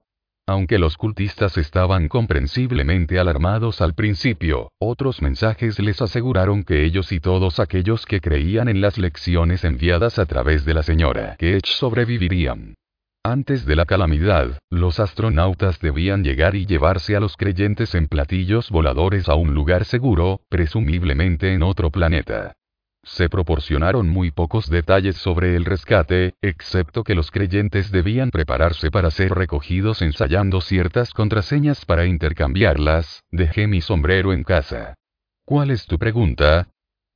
Soy mi propio portero. Y quitando todo el metal de su ropa, porque el uso o transporte de platillo hecho de metal es extremadamente peligroso. Mientras Festinger, Rieken y Schachter observaban los preparativos durante las semanas previas a la fecha de la inundación, notaron con especial interés dos aspectos importantes del comportamiento de los miembros. Primero, el nivel de compromiso con el sistema de creencias de la secta era muy alto. Anticipándose a su partida de la tierra condenada, los miembros del grupo tomaron medidas irrevocables. La mayoría había incurrido en la oposición de familiares y amigos a sus creencias, pero, no obstante, persistieron en sus convicciones, a menudo cuando eso significaba perder el afecto de estos otros. De hecho, varios de los miembros fueron amenazados por vecinos o familiares con acciones legales destinadas a declararlos locos. En el caso del doctor Armstrong, su hermana presentó una moción para que se llevaran a sus dos hijos menores. Muchos creyentes renunciaron a sus trabajos o descuidaron sus estudios para dedicarse a tiempo completo al movimiento. Algunos incluso regalaron o tiraron sus pertenencias personales, esperando que pronto fueran inútiles. Se trataba de personas cuya certeza de que tenían la verdad les permitió soportar enormes presiones sociales, económicas y legales y cuyo compromiso con su dogma creció a medida que se resistía cada presión. El segundo aspecto significativo de las acciones previas al diluvio de los creyentes fue una curiosa forma de inacción. Para los individuos tan claramente convencidos de la validez de su credo, sorprendentemente hicieron poco para difundir el mensaje. Aunque inicialmente hicieron pública la noticia del desastre que se avecinaba, no hubo ningún intento de buscar conversos para ser proselitos activamente. Estaban dispuestos a dar la alarma y aconsejar a quienes respondieran voluntariamente, pero eso fue todo. El disgusto del grupo por los esfuerzos de reclutamiento fue evidente de varias maneras además de la falta de intentos de persuasión personal. Se mantuvo el secreto en muchos asuntos.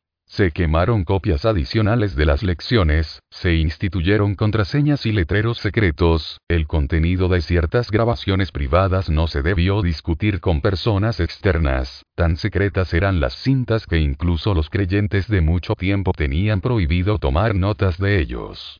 Se evitó la publicidad. A medida que se acercaba el día del desastre, un número cada vez mayor de periodistas de periódicos, televisión y radio se reunieron en la sede del grupo en la casa Keech. En su mayor parte, estas personas fueron rechazadas o ignoradas. La respuesta más frecuente a sus preguntas fue sin comentarios.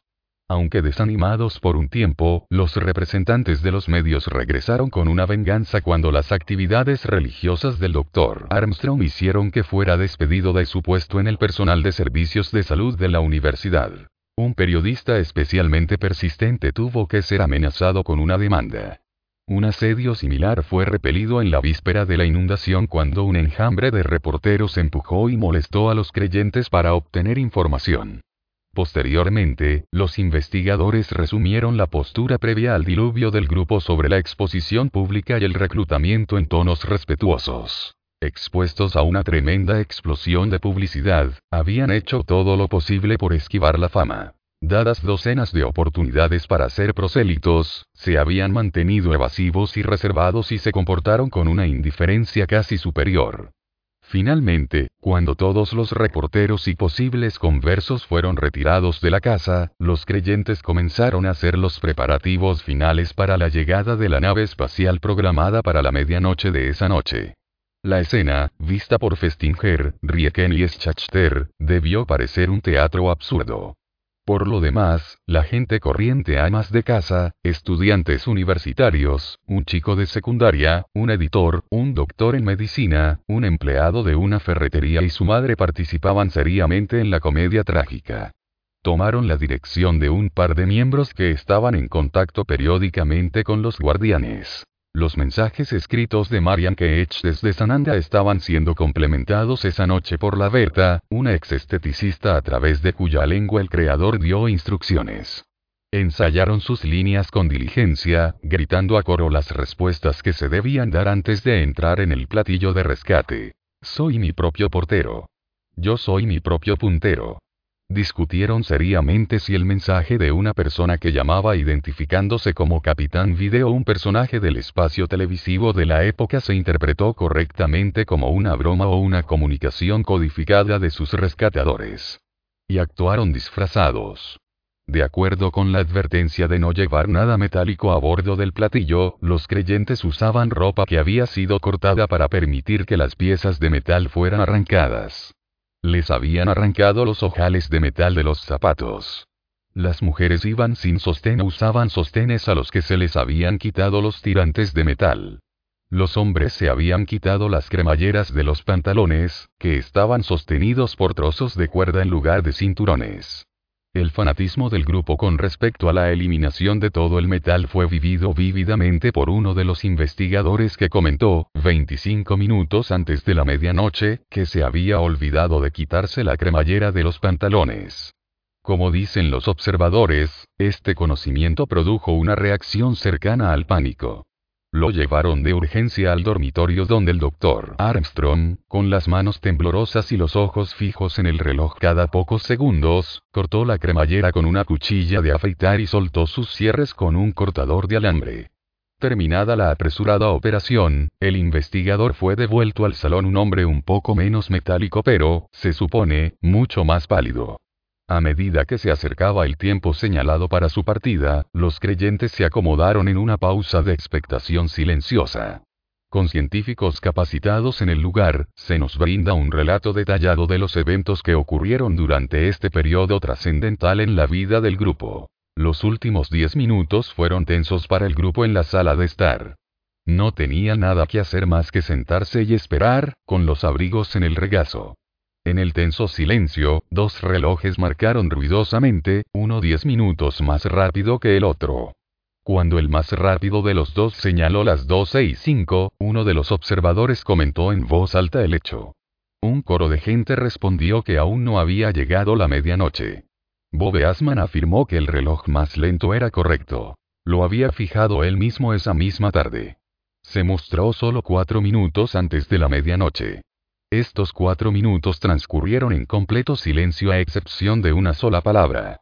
Cuando el reloj más lento en la repisa de la chimenea mostró que solo quedaba un minuto antes de que la guía del platillo llegara, Marian exclamó con una voz tensa y aguda. Y ningún plan se ha desviado. El reloj dio las doce, cada golpe dolorosamente claro en el silencio expectante. Los creyentes se sentaron inmóviles. Uno podría haber esperado alguna reacción visible. Había pasado la medianoche y no había pasado nada. El cataclismo en sí estaba a menos de siete horas de distancia. Pero había poco que ver en las reacciones de la gente en esa sala. No se hablaba ni se escuchaba ningún sonido.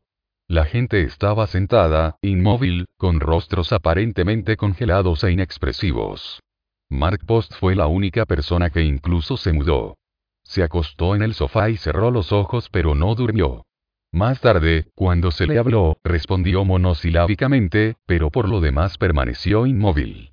Los otros no mostraban nada en la superficie, aunque más tarde quedó claro que habían sido golpeados con fuerza. Gradualmente, dolorosamente, una atmósfera de desesperación y confusión se instaló en el grupo.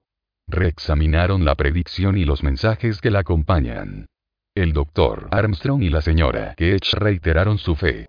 Los creyentes reflexionaron sobre su situación y descartaron explicación tras explicación por insatisfactoria. En un momento, hacia las 4 de la mañana, la señora Ketch se derrumbó y lloró amargamente.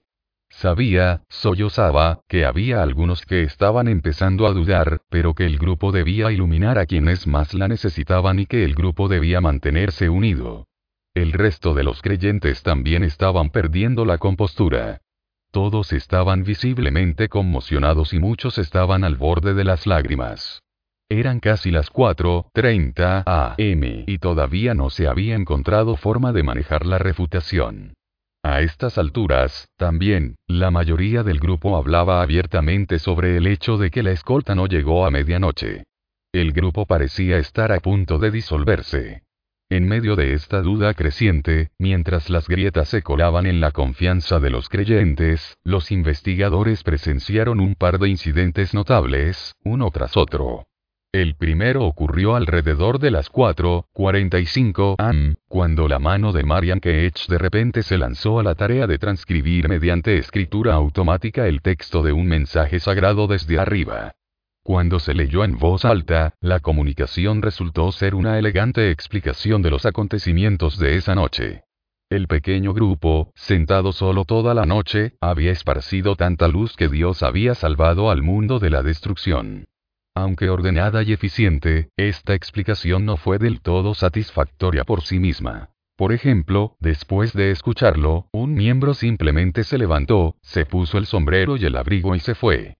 Se necesitaba algo adicional para restaurar a los creyentes a sus niveles anteriores de fe. Fue en este punto que ocurrió el segundo incidente notable para satisfacer esa necesidad. Una vez más, las palabras de los presentes ofrecen una vívida descripción. La atmósfera en el grupo cambió abruptamente y también su comportamiento. Minutos después de haber leído el mensaje explicando la desconfirmación, la señora Ketch recibió otro mensaje indicándole que publicara la explicación. Cogió el teléfono y empezó a marcar el número de un periódico. Mientras esperaba que la contactaran, alguien le preguntó, Marian, ¿es la primera vez que llama usted al periódico? Su respuesta fue inmediata. Oh, sí, esta es la primera vez que los llamo. Nunca antes había tenido nada que decirles, pero ahora siento que es urgente. Todo el grupo podría haberse hecho eco de sus sentimientos, porque todos sintieron una sensación de urgencia. Tan pronto como Marian terminó su llamada, los otros miembros se turnaron para llamar a periódicos, servicios de cable, estaciones de radio y revistas nacionales para difundir la explicación del fracaso de la inundación. En su deseo de difundir la palabra rápida y rotundamente, los creyentes ahora abrieron a la atención del público asuntos que hasta ahora habían sido completamente secretos donde solo unas horas antes habían rechazado a los reporteros de los periódicos y sentían que la atención que estaban recibiendo en la prensa era dolorosa, ahora se convirtieron en ávidos buscadores de publicidad. Las políticas de larga data sobre el secreto y la publicidad no solo habían cambiado, también lo había hecho la actitud del grupo hacia los conversos potenciales mientras que los reclutas probables que visitaron la casa anteriormente habían sido ignorados, rechazados o tratados con atención casual, al día siguiente de la desconfirmación vieron una historia diferente. Todas las personas que llamaron fueron admitidas, todas las preguntas fueron respondidas, se intentó hacer proselitos a todos esos visitantes. La disposición sin precedentes de los miembros para dar cabida a posibles nuevos reclutas se demostró quizás mejor cuando nueve estudiantes de secundaria llegaron la noche siguiente para hablar con la señora Ketch. La encontraron en el teléfono en medio de una discusión sobre platillos voladores con un interlocutor que, más tarde resultó, ella creía que era un astronauta. Ansiosa por seguir hablando con él y al mismo tiempo ansiosa por mantener a sus nuevos invitados, Marian simplemente los incluyó en la conversación y, durante más de una hora, charló alternativamente con sus invitados en la sala de estar y el astronauta en el otro extremo del teléfono. Tan concentrada estaba en hacer proselitismo que parecía incapaz de dejar pasar ninguna oportunidad. ¿A qué podemos atribuir el giro radical de los creyentes? En el espacio de unas pocas horas, pasaron de acaparadores taciturnos y taciturnos de la palabra diseminadores expansivos y ansiosos de la misma. ¿Y qué pudo haberlos poseído para elegir un instante tan inoportuno, cuando el fracaso del diluvio probablemente haría que los incrédulos consideraran que el grupo y su dogma eran ridículos? El evento crucial ocurrió en algún momento durante la noche del diluvio, cuando se hizo cada vez más claro que la profecía no se cumpliría. Curiosamente, no fue su certeza previa lo que llevó a los miembros a propagar la fe. Era una sensación de incertidumbre que lo invadía. Fue la comprensión inicial de que si las predicciones de la nave espacial y la inundación estaban equivocadas, también podría serlo todo el sistema de creencias en el que descansaban. Para los que estaban acurrucados en la sala de estar de Keech, esa creciente posibilidad debió parecerles espantosa. Los miembros del grupo habían ido demasiado lejos, habían renunciado demasiado a sus creencias para verlas destruidas. La vergüenza, el costo económico, la burla sería demasiado grande para soportarla. La necesidad primordial de los cultistas de aferrarse a esas creencias se filtra conmovedoramente en sus propias palabras. De una mujer joven con un niño de tres años. Tengo que creer que la inundación llegará el día 21 porque he gastado todo mi dinero. Dejé mi trabajo, dejé la escuela de informática y... Tengo que creer, y del doctor Armstrong a uno de los investigadores cuatro horas después de que no llegaran los platillos. Tuve que recorrer un largo camino. He renunciado a casi todo. Corté todas las corbatas. He quemado todos los puentes. Le he dado la espalda al mundo. No puedo permitirme dudar. Tengo que creer y no hay otra verdad. Imagínese el rincón en el que se encontraban el doctor Armstrong y sus seguidores al acercarse la mañana. Tan masivo era el compromiso con sus creencias que ninguna otra verdad era tolerable. Sin embargo, ese conjunto de creencias acababa de recibir un golpe despiadado de la realidad física. Ningún platillo había aterrizado, ningún astronauta había golpeado, no había llegado ninguna inundación, no había sucedido nada como se había profetizado.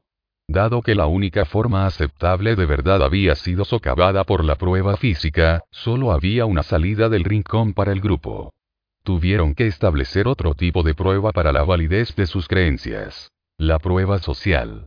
Esto, entonces, explica su cambio repentino de conspiradores secretos a misioneros celosos. Y explica el curioso momento del cambio, precisamente cuando una refutación directa de sus creencias los había hecho menos convincentes para los forasteros. Era necesario arriesgarse al desprecio y la burla de los no creyentes porque la publicidad y los esfuerzos de reclutamiento eran la única esperanza que quedaba. Si pudieran difundir la palabra, si pudieran informar a los desinformados, si pudieran persuadir a los escépticos y si, al hacerlo, pudieran ganar nuevos conversos, sus creencias amenazadas pero atesoradas se volverían más verdaderas. El principio de prueba social lo dice así. Cuanto mayor sea el número de personas que encuentran correcta una idea, más correcta será la idea. La asignación del grupo estaba clara. Dado que la evidencia física no podía cambiarse, la evidencia social tenía que serlo. Convence y serás convencido. 6. Causa de muerte. Incierto, ti. Todas las armas de influencia discutidas en este libro funcionan mejor en algunas condiciones que en otras. Si queremos defendernos adecuadamente contra cualquier arma de este tipo, es vital que conozcamos sus condiciones óptimas de funcionamiento para reconocer cuándo somos más vulnerables a su influencia. En el caso del principio de prueba social, ya hemos tenido un indicio de un momento en el que funciona mejor. Entre los creyentes de Chicago, fue una sensación de confianza quebrantada lo que desencadenó su ansia de conversos. En general, cuando no estamos seguros de nosotros mismos, cuando la situación no es clara o ambigua, cuando reina la incertidumbre, es más probable que miremos y aceptemos las acciones de los demás como correctas. Sin embargo, en el proceso de examinar las reacciones de otras personas para resolver nuestra incertidumbre, es probable que pasemos por alto un hecho sutil pero importante. Es probable que esas personas también estén examinando la evidencia social. Especialmente en una situación ambigua, la tendencia de todos a mirar para ver lo que hacen los demás puede conducir a un fenómeno fascinante llamado ignorancia pluralista. Una comprensión profunda del fenómeno de la ignorancia pluralista ayuda enormemente a explicar un hecho habitual en nuestro país que ha sido calificado tanto de enigma como de vergüenza nacional. La incapacidad de grupos enteros de transeúntes para ayudar a las víctimas en su agonizante necesidad de ayuda.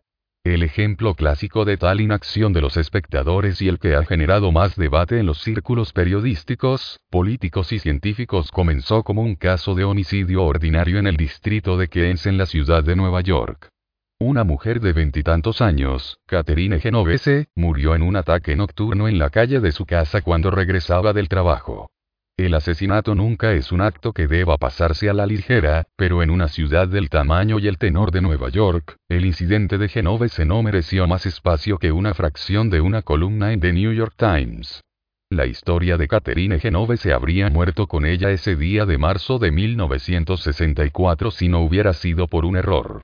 El editor metropolitano del Times, Am Rosenthal, estaba almorzando con el comisionado de policía de la ciudad una semana después. Rosenthal le preguntó al comisionado sobre un homicidio diferente en Keynes, y el comisionado, pensando que estaba siendo interrogado sobre el caso Genovese, reveló algo asombroso que había sido descubierto por la investigación policial.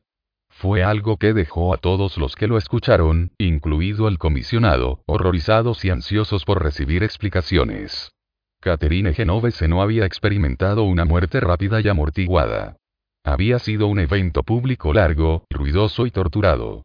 Su agresor la había perseguido y atacado en la calle tres veces durante un periodo de 35 minutos antes de que su cuchillo finalmente silenciara sus gritos de ayuda.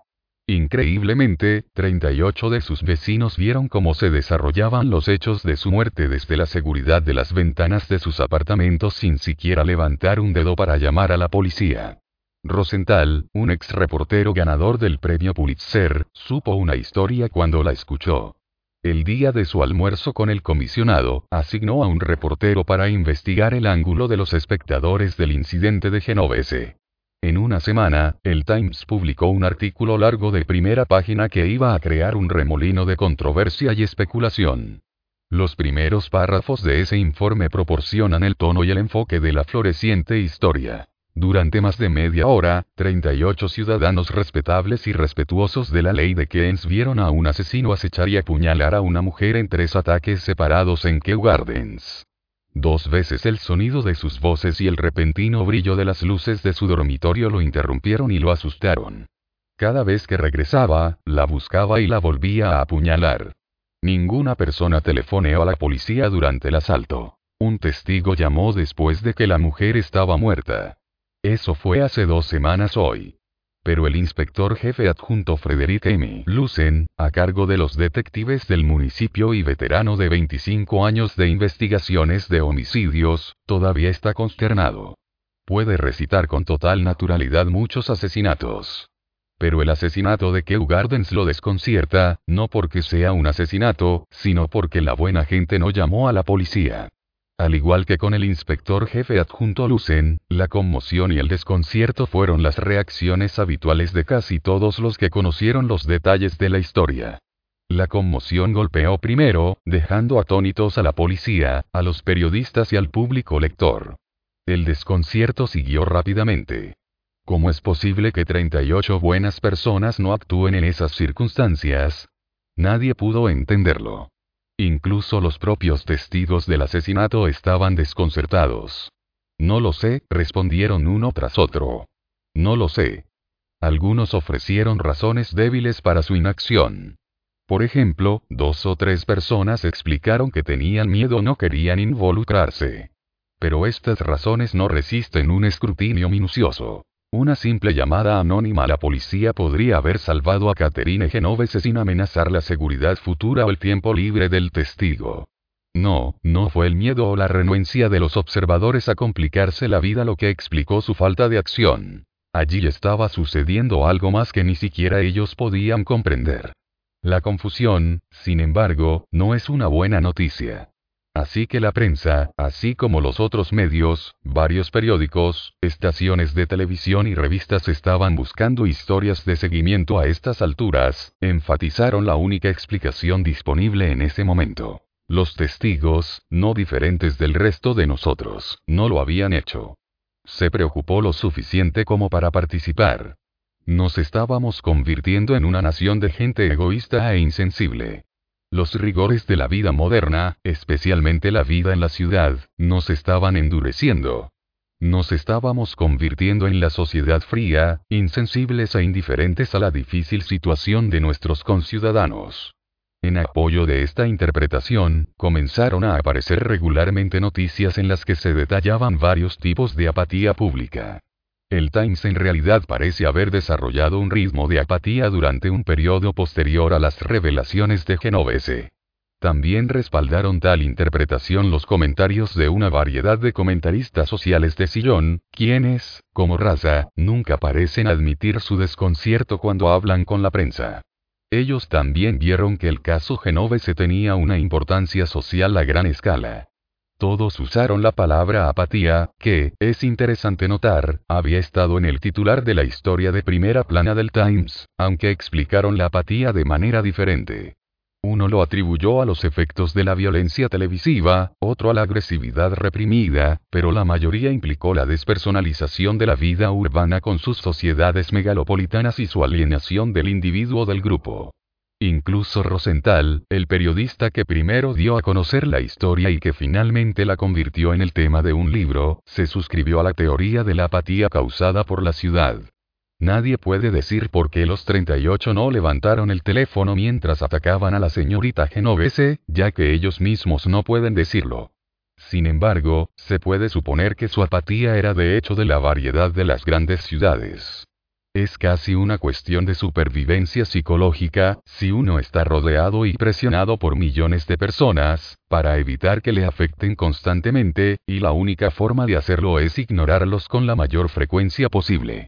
La indiferencia hacia el vecino y sus problemas es un reflejo condicionado en la vida en Nueva York como en otras grandes ciudades 7. A medida que la historia de Genove se creció, aparte del libro de Rosenthal, se convirtió en el centro de numerosos artículos de periódicos y revistas, varios documentales de noticias de televisión y una obra de teatro fuera de Broadway, atrajo la atención profesional de un par de profesores de psicología de Nueva York. Bill y John Darley examinaron los informes del incidente Genovese y, basándose en sus conocimientos de psicología social, dieron con la que parecía la explicación más improbable de todas. La presencia de 38 testigos. Los relatos anteriores de la historia habían enfatizado invariablemente que no se tomó ninguna medida, a pesar de que 38 personas habían observado. Latan y Darley sugirieron que nadie había ayudado precisamente porque había tantos observadores. Los psicólogos especularon que, por al menos dos razones, es poco probable que un espectador de una emergencia ayude cuando hay otros espectadores presentes. La primera razón es bastante sencilla. Con varios ayudantes potenciales alrededor, la responsabilidad personal de cada individuo se reduce. Quizás alguien más dará o pedirá ayuda, quizás alguien más ya lo haya hecho. Entonces, cuando todos piensan que alguien más ayudará o ha ayudado, nadie lo hace. La segunda razón es la más intrigante psicológicamente. Se basa en el principio de prueba social e implica el efecto de ignorancia pluralista. Muy a menudo, una emergencia no es obviamente una emergencia. El hombre que yace en el callejón es víctima de un ataque al corazón o es un borracho durmiendo, son contraproducentes los sonidos agudos de los disparos callejeros o los disparos de los camiones. Es la conmoción de al lado un asalto que requiere la policía o una disputa marital especialmente ruidosa donde la intervención sería inapropiada y no deseada. ¿Qué está pasando? En tiempos de tanta incertidumbre, la tendencia natural es mirar las acciones de los demás en busca de pistas. Podemos aprender, por la forma en que los otros testigos están reaccionando, si el evento es o no una emergencia. Sin embargo, lo que es fácil de olvidar es que es probable que todos los demás que observen el evento también busquen evidencia social. Y debido a que todos preferimos parecer serenos y tranquilos entre los demás, es probable que busquemos esa evidencia plácidamente, con miradas breves y camufladas a quienes nos rodean. Por lo tanto, es probable que todos vean que todos los demás se ven tranquilos y no actúan. Como resultado, y por el principio de prueba social, el evento será interpretado rotundamente como una no emergencia. Este, según la Darley, es el estado de ignorancia pluralista en el que cada quien decide que como a nadie le importa, nada anda mal. Mientras tanto, el peligro puede estar aumentando hasta el punto en que un solo individuo, que no se deja influenciar por la aparente calma de los demás, reaccionaría 8. El resultado fascinante del razonamiento de la Darley es que, para la víctima de emergencia, la idea de seguridad en números a menudo puede estar completamente equivocada. Podría ser que alguien que necesite ayuda de emergencia tuviera más posibilidades de sobrevivir si estuviera presente un solo espectador, en lugar de una multitud. Para probar esta tesis inusual, Darley, Latane, sus estudiantes y colegas llevaron a cabo un programa de investigación sistemático e impresionante que produjo un conjunto claro de hallazgos. Su procedimiento básico era organizar eventos de emergencia que fueran observados por un solo individuo o por un grupo de personas. Luego registraron la cantidad de veces que la víctima de emergencia recibió ayuda en esas circunstancias. En su primer experimento, un estudiante universitario de Nueva York que parecía estar teniendo un ataque epiléptico recibió ayuda el 85% de las veces cuando había un solo espectador presente, pero solo el 31% del tiempo con cinco espectadores presentes. Con casi todos los espectadores solteros ayudando, resulta difícil argumentar que la nuestra es la sociedad fría, donde nadie se preocupa por el sufrimiento de los demás. Obviamente, fue algo acerca de la presencia de otros espectadores que redujo la ayuda a niveles vergonzosos. Otros estudios han examinado la importancia de la prueba social para causar una apatía de testigos generalizada. Lo han hecho plantando dentro de un grupo de testigos ante una posible emergencia personas que están ensayadas para actuar como si no se estuviera produciendo una emergencia. Por ejemplo, en otro experimento basado en Nueva York, el 75% de los individuos solitarios que observaron el humo que se filtraba por debajo de una puerta reportaron la fuga. Sin embargo, cuando se observaron fugas similares en grupos de tres personas, el humo se informó solo el 38% de las veces. Sin embargo, el menor número de transeúntes actuó cuando los grupos de tres personas incluían a dos personas que habían sido entrenadas para ignorar el humo. En esas condiciones, las fugas se informaron solo el 10% de las veces. En un estudio similar realizado en Toronto, los transeúntes solos proporcionaron ayuda de emergencia el 90% del tiempo, mientras que dicha ayuda se produjo en solo el 16% de los casos cuando un transeúnte estaba en presencia de otros dos transeúntes que permanecieron pasivos. Después de más de una década de este tipo de investigación, los científicos sociales ahora tienen una buena idea de cuándo un espectador ofrecerá ayuda de emergencia. Primero, y contrariamente a la opinión de que nos hemos convertido en una sociedad de gente insensible e indiferente, una vez que los testigos están convencidos de que existe una situación de emergencia, es muy probable que haya ayuda. En estas condiciones, el número de transeúntes que intervienen ellos mismos o piden ayuda es bastante reconfortante. Por ejemplo, en cuatro experimentos separados realizados en Florida, se escenificaron escenas de accidentes que involucraron a un hombre de mantenimiento. Cuando quedó claro que el hombre estaba herido y necesitaba ayuda, recibió ayuda el 100% del tiempo en dos de los experimentos. En los otros dos experimentos, donde ayudar involucró el contacto con cables eléctricos potencialmente peligrosos, la víctima aún recibió ayuda de espectadores en el 90% de los casos. Además, estos niveles extremadamente altos de asistencia ocurrieron ya sea que los testigos observaran el evento individualmente o en grupos 9. La situación se vuelve muy diferente cuando, como en muchos casos, los espectadores no pueden estar seguros de que el evento que están presenciando sea una emergencia. Entonces, es mucho más probable que una víctima sea ayudada por un espectador solitario que por un grupo, especialmente si las personas del grupo son extrañas entre sí.